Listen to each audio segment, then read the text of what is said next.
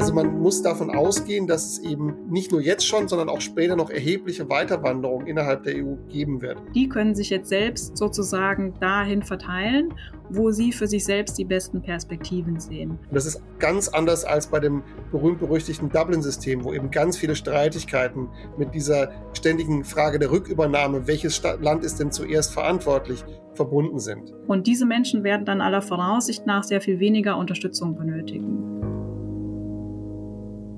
Fünf Millionen Menschen aus der Ukraine sind laut Zahlen des UNO-Flüchtlingshilfswerks UNHCR gerade auf der Flucht vor dem Angriff der russischen Armee. Sie fliehen in die direkten Nachbarländer der Ukraine, sie fliehen aber auch in etwas weiter entfernte EU-Staaten wie zum Beispiel Deutschland, aber auch innerhalb der Ukraine werden sie vertrieben und es ist insgesamt eine der größten Fluchtbewegungen seit dem Zweiten Weltkrieg. Was brauchen diese Menschen jetzt? Was brauchen sie in der Zukunft und wer kümmert sich darum? Was lehren uns vielleicht auch die Erfahrungen aus den Jahren 2015 und 2016, als schon einmal eine sehr große Zahl von Menschen in Europa Schutz vor Kriegen und Krisen gesucht hat? Darüber wollen wir sprechen in diesem vierten Teil des SWP-Podcast Spezial zum Krieg in der Ukraine und zwar mit Nadine Bieler aus der SWP-Forschungsgruppe Globale Fragen und Dr. Raphael Bosson aus der SWP-Forschungsgruppe EU und Europa. Hallo. Hallo. Hallo. Und mein Name ist Dominik Schottner.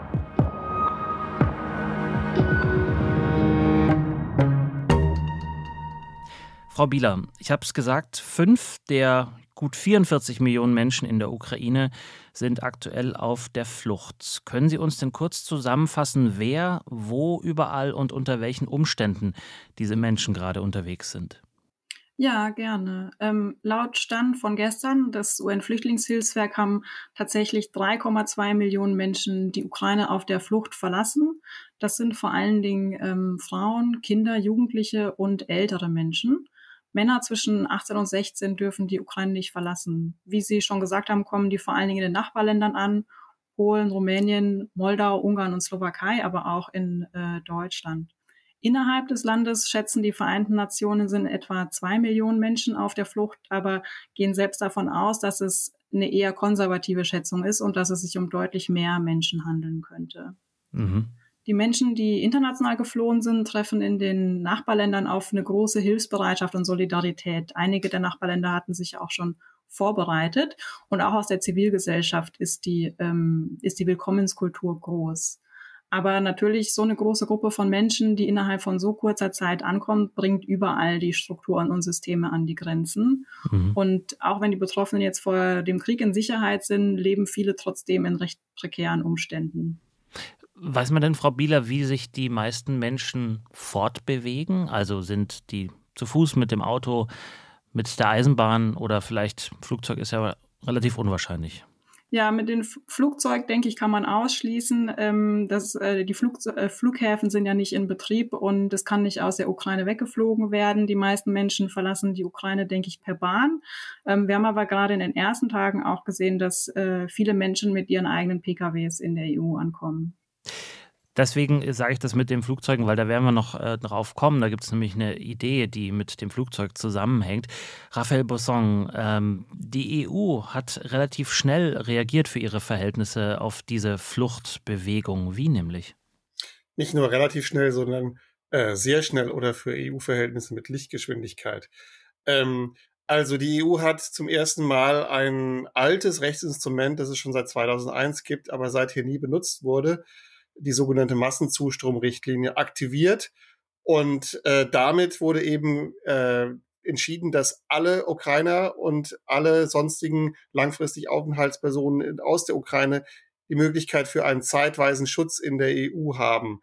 Also da wird nicht dann individuell über das jeweilige Schutzbedürfnis entschieden und Asylantrag bearbeitet, sondern man sagt eben, alle Menschen, die ab dem 24. Februar hierher gekommen sind aus der Ukraine, ähm, und eben schutzbedürftig sind, die dürfen dann eben bleiben und in der EU auch Arbeit aufnehmen und Sozialleistungen oder Bildung in Anspruch nehmen. Das ist eben die Zeitenwende in der Flüchtlings- und Asylpolitik, die vorher so nicht möglich war. Und auf diese Richtlinie wollen wir natürlich nachher noch ein bisschen genauer schauen, weil da die Frage natürlich auch im Raum steht, wer beteiligt sich wie, mit welchen Kontingenten möglicherweise.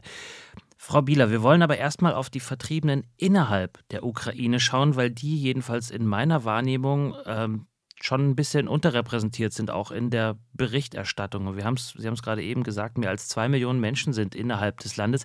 Man nennt die im internationalen ähm, Politikjargon IDP, Internally Displaced Persons. Wer kümmert sich denn gerade um die? Da sind tatsächlich ähm, innerhalb der Ukraine noch ähm, die großen Hilfswerke der Vereinten Nationen tätig. Ähm, denn man darf nicht vergessen, dass es auch schon vor dem aktuellen Kriegsausbruch IDPs, also intern Vertriebene in der Ukraine gab. Ähm, Schätzungen gehen etwa von einer knappen Million aus, die noch von dem Konflikt 2014 herrühren. Und die haben auch schon Unterstützung und Hilfsleistungen von den Vereinten Nationen, also etwa dem Flüchtlingshilfswerk oder dem Welternährungsprogramm erhalten. Die Organisationen sind auch weiterhin in der Ukraine aktiv aber natürlich momentan unter erschwerten Bedingungen. Ähm, die Menschen, die innerhalb der Ukraine fliehen, versuchen natürlich, sich in sichere Gebiete zu begeben und können da auch versorgt werden. Aber es gibt auch Menschen, die nicht fliehen können aktuell, beispielsweise aus den umkämpften Städten wie Mariupol und ähm, die dort große Bedarfe haben. Die Infrastruktur ist zerstört, Medikamente und Lebensmittel werden knapp und die humanitären Korridore, die immer wieder ähm, errichtet werden sollen, werden dann tatsächlich beschossen und sind nicht sicher, um Lieferungen in die Städte zu bringen. Mhm. Und wie werden diese Bedarfe dann gedeckt? Momentan fürchte ich leider sehr, sehr schlecht. Also gerade äh, in Mariupol scheint äh, wirklich eine humanitäre Krise ausgebrochen zu sein. Da ähm, Wasser- und Stromversorgung zusammengebrochen ist, die Menschen nur schlecht heizen können und keine Hilfsgüter oder nur sehr beschränkt Hilfsgüter von außen in die Stadt gelangen. Welche Perspektive kann man den Menschen dann bieten, beziehungsweise bieten die Hilfsorganisationen, die vor Ort sind oder auch die ukrainische Regierung, wissen Sie das?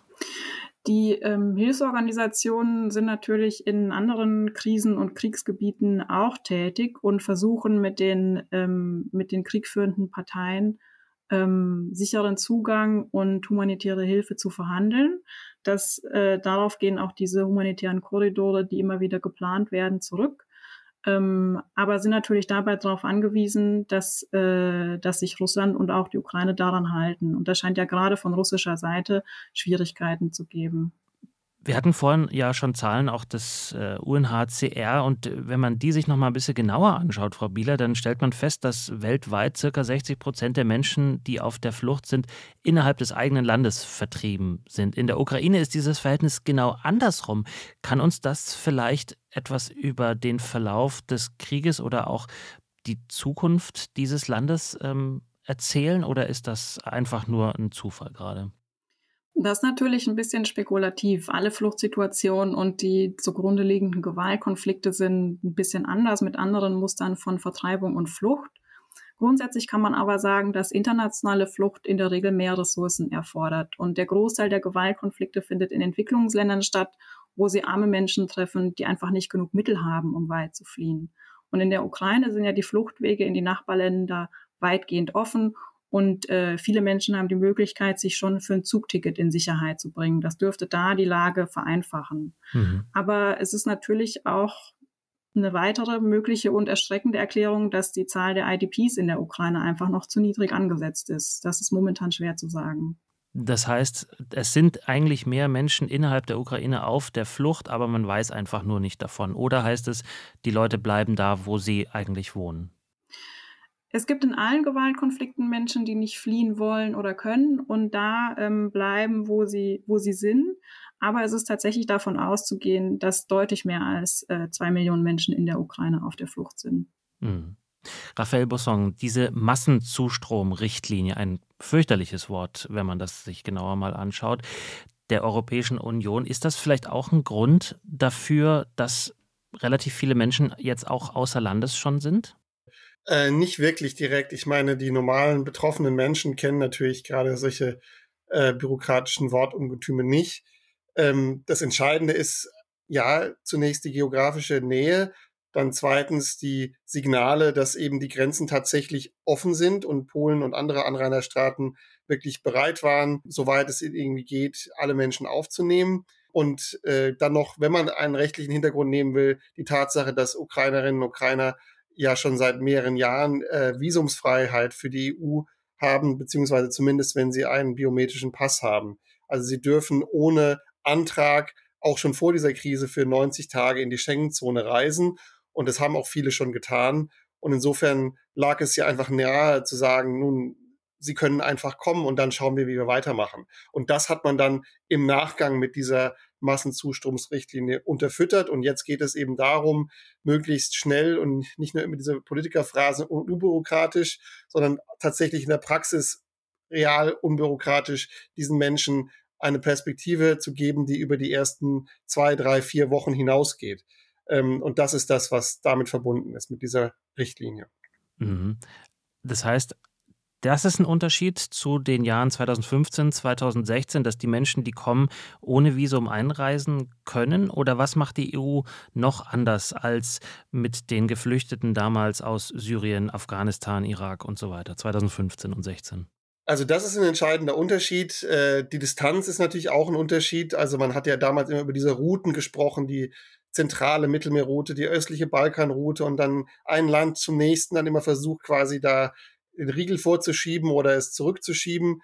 Ähm, hier gibt es keine Pufferzonen, sagen wir es mal salopp gesprochen. Ähm, und äh, die Solidarität und die Bereitschaft der Menschen, ähm, eben aus der Ukraine Geflüchtete aufzunehmen, ist eine ganz andere. Das ist also ein zweiter entscheidender Unterschied. Und ja, äh, klar, dann letztlich damit verbunden, und das wurde ja auch schon kritisiert, aber man muss es, glaube ich, erstmal so konstatieren, äh, ist eben der Unterschied, dass man damals äh, Angst vor diesen Menschen hatte, oder zumindest in vielen Staaten bestand Angst davor, da haben gesagt, kommen diese Menschen aus eben muslimischen Ländern, viele Männer, junge, äh, alleinstehende Männer und äh, die wollen wir eben nicht. Äh, zumindest in vielen anderen europäischen Staaten wurde das so offen gesagt. In Deutschland haben ja viele Menschen so gedacht, auch wenn die Politik das vielfach anders kommuniziert hat. Und das ist jetzt eben anders. Und man sagt eben, ja, das sind eben Frauen und Kinder und die fliehen eben unmittelbar vor Gewalt. Und deswegen haben wir dann ein anderes Verständnis für. Wie gesagt, ich will das jetzt nicht bewerten, aber das sind vielleicht erstmal so ganz grob gezeichnet die wichtigsten Unterschiede. Dann schauen wir uns doch nochmal diese Richtlinie ein bisschen genauer an. Was sind denn Vorteile, wenn man diese Richtlinie umsetzt? Also für die Staaten, die EU-Staaten, ist der Vorteil oder der, das Ziel, damit eben die Kapazitäten zu erhalten und jetzt nicht jeden einzelnen äh, in ein Asylverfahren zu schicken, in dem sie dann Monate oder zum Teil jahrelang warten, wie wir das zum Beispiel mit den Syrern hatten, ähm, sondern eben jetzt gleich Klarheit zu schaffen und sich auf die eigentlichen Aufgaben zu konzentrieren, nämlich eben die Unterbringung und dann weiter auch die zum Teil Integrationsleistungen, die damit verbunden sind. Weiterhin ist der Vorteil für die Betroffenen eben klar genau das Gegenteil dazu oder das Spiegelbild, jetzt schnell und nicht erst in Monaten eine Entscheidung zu haben und auch zumindest für ein Jahr, so lange geht dieser Schutzstatus für das erste, eine deutliche Aussage zu haben. Also ihr könnt ein Jahr bleiben und ihr habt in diesem einem Jahr im Prinzip Anspruch auf Leistungen. Und dann, wenn dieses Jahr vorbei ist, wird dieser Status nochmal mehr oder weniger automatisch um ein Jahr verlängert, es sei denn, die EU-Staaten machen den Beschluss, dass es nicht verlängert werden soll. Und davon ist vorerst mal nicht auszugehen. Natürlich weiß niemand, wie sich die Lage in der Ukraine weiterentwickelt. Und wenn es dann, Entschuldigung, wenn ich das so technokratisch erstmal alles darstellen muss, ähm, immer noch so ist, dass in der Ukraine, sagen wir mal, eine Rückkehr nicht möglich ist, die Lage sehr unsicher ist, dann kann es nochmal um ein drittes Jahr verlängert werden. Ähm, das ist aber etwas weniger sicher. Also insofern kann man sagen, die Leute haben bis zu drei Jahre Perspektive. Man sollte es aber auch nicht jetzt so kommunizieren, dass man sagen, sie können jetzt schon automatisch drei Jahre bleiben. Also das mhm. ist diese Staffelung.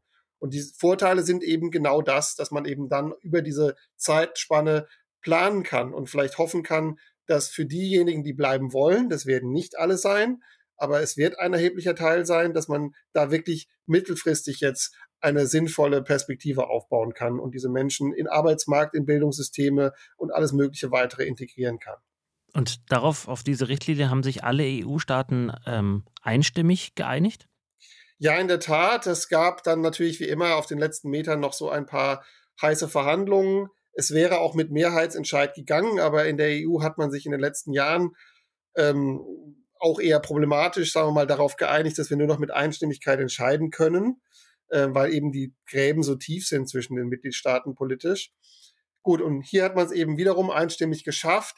Ein Anführungszeichen Preis dafür, ähm, wiederum ohne Bewertung, war wohl eine politische Erklärung, die man dieser äh, Massenzustromrichtlinie jetzt beigefügt hat, ähm, und darin wurde eben erklärt, dass man Menschen, die sich jetzt aus einem EU-Staat in den anderen bewegen und dort, äh, sagen wir mal, mittelfristig einen anderen Ort suchen, also äh, und dort Schutz dann antragen, auch wenn sie vielleicht vorher schon mal in einem anderen Staat registriert waren, dass man die nicht zurückschiebt. Also um das zu erklären, nehmen wir an, jemand ist in Polen, ähm, hat dort schon vielleicht zwei, drei Monate diesen temporären Schutz genossen, vielleicht auch schon gewisse Leistungen bezogen, zieht aber dann nach Deutschland oder nach Frankreich weiter. Ähm, nach dem ursprünglichen Rechtsakt wäre es dann möglich, dass Deutschland oder Frankreich sagt, nee, also ihr seid doch schon in Polen registriert, bitte geht doch nach Polen zurück. Ähm, das hat man jetzt explizit gesagt, nein, die Staaten, die EU-Staaten wollen von dieser Klausel keinen Gebrauch machen. Also man muss davon ausgehen, dass es eben dann nicht nur jetzt schon, sondern auch später noch erhebliche Weiterwanderungen innerhalb der EU geben wird. Und das ist natürlich im Interesse der östlichen Staaten, die unmittelbar an die Ukraine angrenzen, dass sie dadurch eben eine Lastenteilung haben. Mhm. Und das ist ganz anders als bei dem berühmt-berüchtigten Dublin-System, wo eben ganz viele Streitigkeiten mit dieser ständigen Frage der Rückübernahme, welches Sta Land ist denn zuerst verantwortlich, verbunden sind. Also insofern ist es auch eigentlich ganz positiv, dass man diese Streitigkeiten einfach abräumen will. Aber ich glaube, das war der Preis für die Einstimmigkeit. Das heißt, wenn ich das jetzt richtig verstanden habe, und damit würde ich an Frau Bieler weitergeben wollen, dass man letztlich den Menschen selber ein großes Maß an Mobilität zugesteht, weil man wie auch immer zur Einsicht gekommen ist, dass das einen Vorteil mit sich bringt für die Versorgung, für die politischen Systeme, vor allem aber für die Menschen selbst? Ja, das, äh, das würde ich auch so sehen. Tatsächlich mit der Mobilität, die da gewährleistet ist, hat man ja die Chance, ähm, die Unterstützung auch flexibel zu halten. Die Menschen, die schon Beziehungen in der EU haben, durch Familie, Freunde, in der EU lebt auch eine ähm, ukrainische Diaspora, die beim Ankommen und der Orientierung behilflich sein sollen. Die, die Kontakte von vorheriger Arbeitsmigration haben, die können sich jetzt selbst sozusagen dahin verteilen wo sie für sich selbst die besten Perspektiven sehen. Und diese Menschen werden dann aller Voraussicht nach sehr viel weniger Unterstützung benötigen. Man hat aber die Flexibilität trotzdem weiter, die Menschen, die Unterstützung benötigen, dahin zu verteilen, wo sie die besten Aussichten haben und ihnen die Unterstützung zukommen zu lassen, die sie brauchen. Und das entlastet natürlich die ähm, Strukturen und Systeme enorm. Aber, aber wenn ich da mal reingehen darf, also ähm, das unterschreibe ich total und es ist auch ein weiterer Aspekt dieser Zeitenwende im Bereich Asyl, dass man auf diese Selbstorganisation setzt. Die EU-Kommission sagt in den ersten Aussagen, ne, bis zu 50 Prozent der Menschen schätzen sie, können auf solche privaten Netzwerke äh, zurückgreifen. Also das ist positiv, aber natürlich muss man auch anerkennen, das schafft eine immense Planungsunsicherheit und diese Debatten gehen jetzt erst so richtig los. Also wir haben mit dem Registrieren angefangen. Viele Menschen sind einfach so eingereist und äh, da ist ein gewaltiger Rückstau und ohne so eine Registrierung kann man auch aus Seiten der Behörden eben nicht planen, wo brauchen wir denn mittelfristig Unterkunft, wo brauchen wir Gesundheitsversorgung, wo brauchen wir Schulplätze. Und da besteht also dann schon so ein Spannungsverhältnis und die Kunst wird jetzt sein, diese Freiwilligkeit und diese freiwilligen Netzwerke, die wir auch nach wie vor und mittelfristig brauchen und jetzt nicht irgendwie nur mal kurz und dann Danke und der Staat übernimmt, sondern das ist eine längere Aufgabe, wie wir das erhalten, aber gleichzeitig eben auch mehr Steuerung reinbekommen. Ähm, und innerhalb Deutschlands ähm, ist zumindest rechtlich keine so eine Freiwilligkeit da. Also in der EU dürfen sie sich hinbewegen, wo sie wollen, aber wenn man in Deutschland ist und sich dann registriert, dann ist zumindest theoretisch, ich sage jetzt nicht praktisch, ähm, der Staat dann äh, berechtigt zu sagen, ja, du darfst jetzt aber nicht in Berlin bleiben, sondern wir schicken dich jetzt, keine Ahnung, nach eben Bayern und dann sagt Bayern, ihr geht in diese Gemeinde, da sind eben die Kapazitäten da. Das ist also dieser Top-Down-Anspruch, der zumindest rechtlich noch da ist. Hm. Jetzt sind aber aktuell ja in Polen, Frau Bieler, die meisten Menschen aus der Ukraine auf der Flucht angekommen. In Deutschland sind so ungefähr 200.000. In Polen geht es eher Richtung knapp zwei, zwei Millionen. Millionen. ja. Ja, ja. Ähm, diese Aufnahme, diese Registrierung, funktioniert die denn da überall gleich? Oder ähm, also kann man davon ausgehen, dass sozusagen überall der gleiche Standard gehalten wird? Polen hatte sich ja vorbereitet, auch ähm, schon vor der russischen Invasion auf die Ankunft von möglichen Flüchtlingen auch recht umfangreich. Es ist aber davon auszugehen, dass da die Systeme momentan überlastet sind, trotz der großen Hilfsbereitschaft auch aus der Bevölkerung. Und das äh, birgt natürlich Gefahren. Mein Kollege hat das schon angedeutet, die Registrierung kann nicht in äh, dem gesamten Umfang, in dem es wünschenswert wäre, stattfinden. Und das ist nicht nur aus einer Sicht von Kontrolle und Management wichtig, sondern auch zum Schutz von beispielsweise alleinreisenden Kindern und Jugendlichen oder ähm, anderen vulnerablen Personen. Von daher ja, ist davon auszugehen, dass da momentan die Standards nicht gehalten werden können und die Registrierung erschwert ist. Also es ist auch einfach schwierig, ein klares Lagebild zu bekommen. Wir haben ja so Medienberichte von der Grenze, da sieht man dann die Bilder, wie Leute eben Sachleistungen bekommen. Ähm, aber darüber hinaus ist es eben extrem unübersichtlich. Also ich habe einen Bekannten in Krakau, der, wo Krakau ist wohl auch ähnlich voll wie, wie Warschau. Manche sagen, es sind schon 15 Prozent der Bevölkerung jeweils in diesen Städten. Und ähm, der berichtete mir, ja, die staatlichen Stellen zahlen gar nichts außer reiner Sachleistungen, die dann irgendwie privat verteilt wird. Und dieses Registrierungssystem, was jetzt dann auch dann Zahlungen und sonstige staatliche Leistungen ermöglichen soll, hat jetzt gerade angefangen und dann schon auf Wochen hinaus ausgebucht. Also da scheint auch ziemliches Chaos noch zu herrschen. Vielleicht kriegen die polnischen Behörden das schnell demnächst in den, in den Griff, aber ähm, eben die Unübersichtlichkeit ist immens. Mhm. Ja, und also die Unterstützung läuft da auch gerade erst an. Ne? Auch, in, ähm, auch in Polen und Moldau hatte ich äh, gelesen, haben die Vereinten Nationen auch schon begonnen mit ähm, sogenannter Cash-Based Assistance, also finanziellen Transferleistungen, gerade an vulnerable Menschen, die da auf der Flucht sind, aber noch in einem verhältnismäßig geringen um Umfang angesichts der Gesamtzahl der betroffenen Menschen. Und ja, das steht auch erst am Anfang. Ne? Da glaube ich, muss sich noch einiges zurechtrütteln. Mhm. Dann schauen wir mal kurz auf Deutschland, die Verhältnisse hier, da kann man ja nicht davon sagen, davon sprechen, dass man hier irgendwie am Anfang stünde, weil man hat ja durchaus schon Erfahrungen gemacht. 2015, 2016 haben wir schon angesprochen. Wie ist denn da aktuell die Lage? Kann man die alten Netzwerke reaktivieren oder äh, muss man eigentlich alles wieder von neuem aufbauen? Also die Behörden auf allen Ebenen dieses Landes haben sicherlich einen gewaltigen Erfahrungsschatz aufbauen müssen 2015 und 2016. Ähm, wir schaffen das hoffentlich dieses Mal erneut ähm, und auch auf einem höheren Niveau als damals. Eben viele Fehler vielleicht müssen nicht nochmal gemacht werden und wir haben auch eine andere Bereitschaft und hoffentlich können wir die erhalten. Aber es wäre auch zu verfrüht zu sagen nach dem Motto, ja, wir spulen jetzt das Standardprogramm ab. Nicht nur sind die Zahlen viel höher und schneller vor allem auch als in, der, in diesen Jahren, sondern manches erhält sich auch nicht äh, über die Jahre hinweg. Also zum Beispiel hatte ich einen Rücklauf, dass viele von diesen Registrierungsmaschinen, die man damals angeschafft haben, dann eingemottet werden und äh, zumindest auf lokalen Ebenen nicht funktionieren. Und dann muss man die wieder versuchen in Gang zu kriegen. Und das geht dann auch erst in ein paar Wochen, weil überall Engpässe da sind. Und also es wird zurzeit auf sehr, sehr vielen Ebenen improvisiert. Vielleicht etwas besser als damals. Ähm, aber reibungslos ist das auf keinen Fall. Und auch die Registrierung gerade in Berlin, wo sehr, sehr viele Leute anlaufen, ist alles andere als ähm, sagen wir mal, zeitnah möglich. Derzeit, man sagt, spricht auch von mehreren Wochen. Mal sehen, ob das ebenso abgebaut werden kann. Nadine? Ja, Frau Beder? Äh, die Richtlinie zu temporärem Schutz soll ja da der Verwaltung auch gewissermaßen eine Verschnaufpause verschaffen, ne? dass die äh, Menschen sich jetzt erstmal selbst verteilen können und dann auch selbst ähm, bei den kommunalen Ausländerbehörden registrieren, soweit das möglich ist. Ähm, und es ist natürlich zu hoffen, dass das äh, so klappt und so möglich ist. Ähm, auch die Zivilgesellschaft, so beobachten wir, hat sich doch ähm, professionalisiert, auch sehr stark seit äh, 2015, 2016. Aber natürlich sind auch die Muster der Wanderung ähm, anders und die Menschen, die ankommen, sind anders. Äh, damals äh, hatten wir schon drüber gesprochen, vor allen Dingen ähm, viele junge Männer, ähm, diesmal viele Frauen und vor allen Dingen auch Kinder, ne? die jetzt äh, erst in die Schule gehen müssen, was ähm, auch eine Herausforderung werden dürfte, so viele Kinder unterzubringen. Ja, und wir sind wahrscheinlich ähm, noch nicht, sozusagen das Ende ist da noch nicht wirklich absehbar, wie viele äh, noch kommen werden. Ein Land wie Deutschland ist da vielleicht ein bisschen besser aufgestellt als zum Beispiel ein Land wie Moldau, das durch eine große Zahl von ähm, geflüchteten Menschen vielleicht schon, ja, hat eh schon wenig Einwohner und dann kommen noch viele ähm, dazu. Was spielt das für eine Rolle, Frau Bieler? Ja, ich würde, ich würde auch davon ausgehen, dass äh, Moldau ganz besonders ähm, betroffen ist.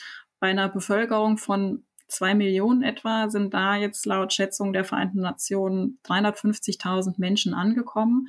Das ist ein kleines Land, kein äh, EU-Mitglied, kein NATO-Mitglied und dazu auch noch ein Entwicklungsland, also ähm, ärmer als die Nachbarländer. Und ähm, da geraten die Strukturen ähm, sehr stark unter Druck. Es gibt ja auch schon äh, Hinweise der Regierung aus Moldau, dass Unterstützung dringend notwendig ist und Versuche der Nachbarländer, ähm, da die Menschen weiter zu transferieren ähm, in die umliegenden Länder. Aber hm. ist heikel, auch aufgrund der geopolitischen Lage. Moldau hat ja mit der abtrünnigen Republik Transnistrien den sogenannten gefrorenen Konflikt. Ähm, da sind auch russische Truppen stationiert und da gibt's ähm, im Land, in der Bevölkerung, aber auch bei der Regierung große Sorgen was der Gewaltkonflikt in der Ukraine für Moldau bedeutet, besonders wenn der sich noch weiter ausdehnt, auch Richtung der Mold moldauischen Grenze. Hm. Wenn ich, Herr. Ja, ja. Ähm, also es gab ja schon erste Evakuierungen in die EU aus Moldau und ähm, die müsste man soweit möglich auch, auch noch ausbauen, um eben da eine Entlastung zu schaffen. Und gerade gestern wurde ein äh, zumindest rechtliches Abkommen geschlossen zwischen der EU und Moldau, dass Frontex-Beamte nun dort direkt vor Ort operieren könnten. Ähm, das ist auch eine interessante Sache, vielleicht operativ in der Größenordnung vermutlich nicht groß. Ähm, und Frontex hat ja keine gute Presse, muss man ja sagen, auch in anderen äh, Bereichen. Ähm, in dem Fall aber interessant, äh, weil sie vielleicht bei dieser Evakuierung unterstützen könnten. Und, das ist jetzt vielleicht eine Hypothese von mir, etwas gewagt, damit so eine Art andere europäische Abschreckung ins Spiel kommen könnte. Es gibt ja auch die Szenarien, dass russische Kräfte noch weiter in Moldau einmarschieren könnten und äh, wenn da jetzt eben direkt europäische Beamte vor Ort operieren, dann ist es zumindest so ein gewisses, vielleicht nicht entscheidendes, aber ein gewisses Signal, ähm, dass das äh, große Konsequenzen haben würde und eben noch eine weitere Eskalation bedeuten würde. Also insofern vielleicht mal ein positiver Aspekt aus der Arbeit von Frontex in diesem Bereich. Beim Stichwort Evakuierung muss ich sofort an Luftbrücken denken. Eine Idee, die jetzt auch gerade wieder ins Spiel gebracht wurde, um den Menschen in der Ukraine zu helfen, sie da auszufliegen. Wie soll das denn gehen? Ähm, ja, das ist, glaube ich, die große Herausforderung bei dem Modell. Das ist ja auch sozusagen der Gegenvorschlag zu dem, was wir aktuell haben. Die Selbstverteilung, die den Wünschen der betroffenen Menschen äh, entspricht. Und dann im Gegensatz dazu diese Top-Down von oben nach unten ähm, Luftbrückenverteilung. Ich denke, das ist auch die große Schwäche dieses Planes, dass man da die vorhandenen Wünsche und auch Chancen, die das dann für Integration und so weiter bedeutet, der betroffenen Menschen nicht nutzen kann und auch nicht berücksichtigt. Ganz abgesehen davon, dass äh, die Abstimmung und die Organisation, die dafür notwendig wäre, natürlich sehr hohe Transaktionskosten mit sich bringen dürfte und vermutlich auch noch einige Zeit in Anspruch nehmen dürfte, während die Menschen ja jetzt aktuell Unterstützung und Hilfsleistung benötigen. Dann wollen wir zum Schluss mal auf die Auswirkungen dieser Fluchtbewegung schauen. Nicht nur auf die EU, die haben wir jetzt ja schon äh, relativ ausführlich beschrieben und auch auf Deutschland, sondern diese Fluchtbewegung hat ja auch globale Auswirkungen, Frau Bieler. Welche vielleicht, an die man erstmal gar nicht so sehr denkt. Welche sind das? Ja, das stimmt. Die globalen Auswirkungen dürften massiv sein. Die Ukraine ähm, ist neben Russland ein äh, großer Agrarproduzent. Von den Weizenlieferungen sind viele Menschen, vor allen Dingen in der Levante und auch in Nordafrika, stark abhängig. Auch das Welternährungsprogramm bezieht einen Großteil, bezog einen Großteil seiner Vorräte aus der Ukraine. Und mit der jetzt absehbaren Knappheit und den Lieferschwierigkeiten verbunden mit den steigenden Energiepreisen ist abzusehen, dass die weltweit schon bestehenden Hungerkrisen sich nochmal verschärfen dürfen. Und das bedeutet natürlich neben den humanitären Notlagen, die damit einhergehen, auch eine höhere Wahrscheinlichkeit für die Eskalation von Konflikten und weitere Fluchtbewegungen. Und die dürfen wir trotz des Fokus, der momentan auf der Ukraine liegt, natürlich auch nicht außer Acht lassen. Eine Sache, die wir auch schon diskutiert haben, wir sind da nicht wirklich zum abschließenden Urteil gekommen in unserer ähm, internen Diskussionen der SWP, ist die Frage, was bedeutet denn dann Solidarität? Ja, also wir hatten ja gerade die Frage der Luftbrücke und man kann ja auch anders verteilen und die Frage ist eben, wie schaffen die europäischen Staaten untereinander sich zu unterstützen, ähm, vielleicht durch eben andere Aufnahmezusagen, aber eine andere Form der Solidarität wäre eben vielleicht zu sagen, Staaten, die jetzt nicht unmittelbar von der Ukraine-Krise betroffen sind, müssen jetzt vielleicht nicht sagen, wir nehmen 100.000 von hier oder 100.000 von da, sondern leisten das, was sie können, um die anderen Herausforderungen der europäischen Asyl- und Migrationspolitik, die ja nicht weggegangen sind, sondern eher größer werden, wirklich nach bestem Wissen und Gewissen zu schultern. Ähm, also ich will jetzt nicht auf einzelne Länder zeigen, aber wir wissen ja, die letzten Jahre waren ja voll von gegenseitigen Schuldzuweisungen, von immer rechtswidrigen Praktiken, gerade in Südosteuropa. Und wenn diese Staaten vielleicht nochmal sich selbst in den Spiegel schauen und sagen, wir können tatsächlich selber noch einige dieser Themen alleine und besser bearbeiten und nicht nur auf Brüssel zeigen, dann wäre das auch eine Form der europäischen Solidarität und normativ natürlich sowieso wünschenswert, dass wir da vielleicht auch eine Zeitenwende hinbekommen und nicht nur auf Abschreckung setzen. Frau Bieler, ganz zum Schluss. Wir haben jetzt, es geht um vor allem sehr viel Leid ähm, bei, diesem, bei dieser Thematik. Gibt es irgendwo einen Funken Hoffnung, wo Sie sagen, das hat auch Potenzial. Also, dass äh, die Leute, die äh, kommen, ähm, dass wir, dass das äh, die EU, dass das Deutschland in irgendeiner Weise neu zusammenbringt. Das wäre auf alle Fälle auch meine Hoffnung. Äh, mein Kollege hat das ja auch schon angedeutet, die ähm, diesen neuen Leitgedanken der Mobilität und der Selbstverteilung und Freiwilligkeit, den wir da jetzt haben, das ist zwar gewissermaßen ein Experiment und auch ganz neu innerhalb der europäischen Asyl- und Migrationspolitik, aber es wird ja auch getragen von einer großen Zustimmung in der Bevölkerung und einer großen Solidarität. Und das, denke ich, ist eine gute Grundlage dafür, dass man die schon bestehenden Beziehungen, die es auch gab mit äh, ukrainischen Arbeitsmigrantinnen und Migranten, hier nutzen kann, dass die Menschen hier schnell integriert werden können und hier sich auch eine neue Zukunft aufbauen können.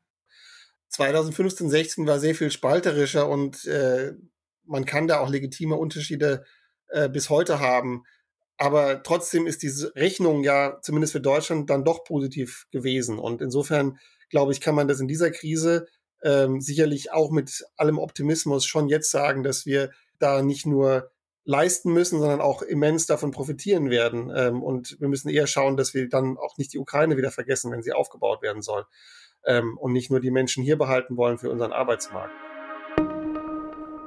Und das war das SWP-Podcast-Spezial zum Krieg in der Ukraine. Die vierte Ausgabe. Diesmal haben wir gesprochen über das Thema Flucht und Vertreibung und zwar mit Nadine Bieler und Dr. Raphael Bosson aus den SWP-Forschungsgruppen Globale Fragen und EU-Europa. Vielen Dank für Ihre Zeit und Ihr Wissen. Danke, tschüss. Danke, tschüss. Und Ihnen, liebe Zuhörerinnen und Zuhörer, auch Ihnen vielen Dank für Ihr Interesse und Ihr Zuhören. Wenn Sie sich noch etwas weiter ins Thema einlesen wollen, finden Sie Empfehlungen auf der SWP-Website unter dieser Podcast-Folge. Über alle Neuerscheinungen informieren Sie unsere SWP-Newsletter, Facebook- und Twitter-Accounts. Natürlich auch über die neueste Podcast-Folge und die finden Sie da, wo Sie Ihre Podcasts sonst auch hören. Mein Name ist Dominik Schottner. Bis zum nächsten Mal. Bleiben Sie neugierig.